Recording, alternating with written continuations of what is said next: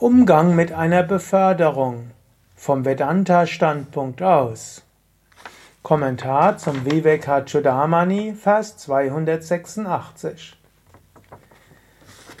Vielleicht wirst du befördert, bekommst den Job, den du gerne hättest, verbunden mit mehr Gehalt, besserem Ansehen, vielleicht sogar einem Dienstwagen, einem schöneren oder größeren Büro, mehr Verantwortung, vielleicht auch mehr Anforderungen.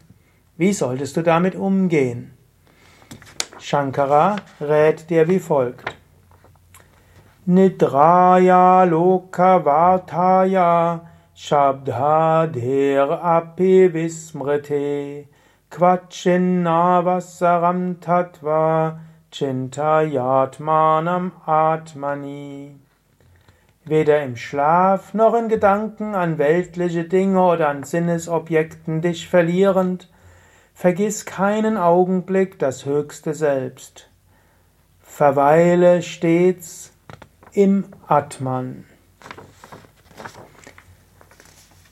Wenn du also eine Beförderung bekommst, eine außergewöhnliche Aufgabe, weder jubiliere zu sehr, noch mache dir zu viel Sorgen, noch überlege, bin ich geeignet, noch überlege, wird mich das in der spirituellen Praxis behindern. Stattdessen sage, ich bin das unsterbliche Selbst. Körper und Psyche haben jetzt besondere Aufgaben bekommen.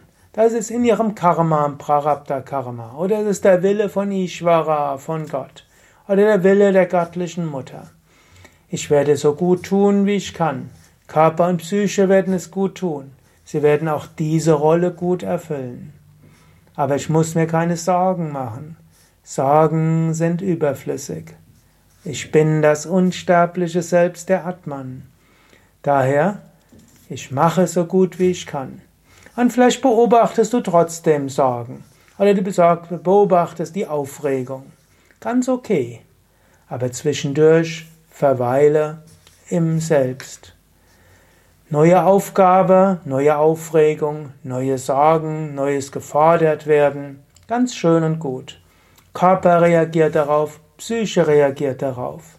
Aber du bist das unsterbliche Selbst. Und wenn du weißt, du bist das unsterbliche Selbst, hat das auch eine Wirkung auf Körper und Psyche. Und mindestens zwischendurch spüre dich als das unsterbliche Selbst hinter allen Wesen.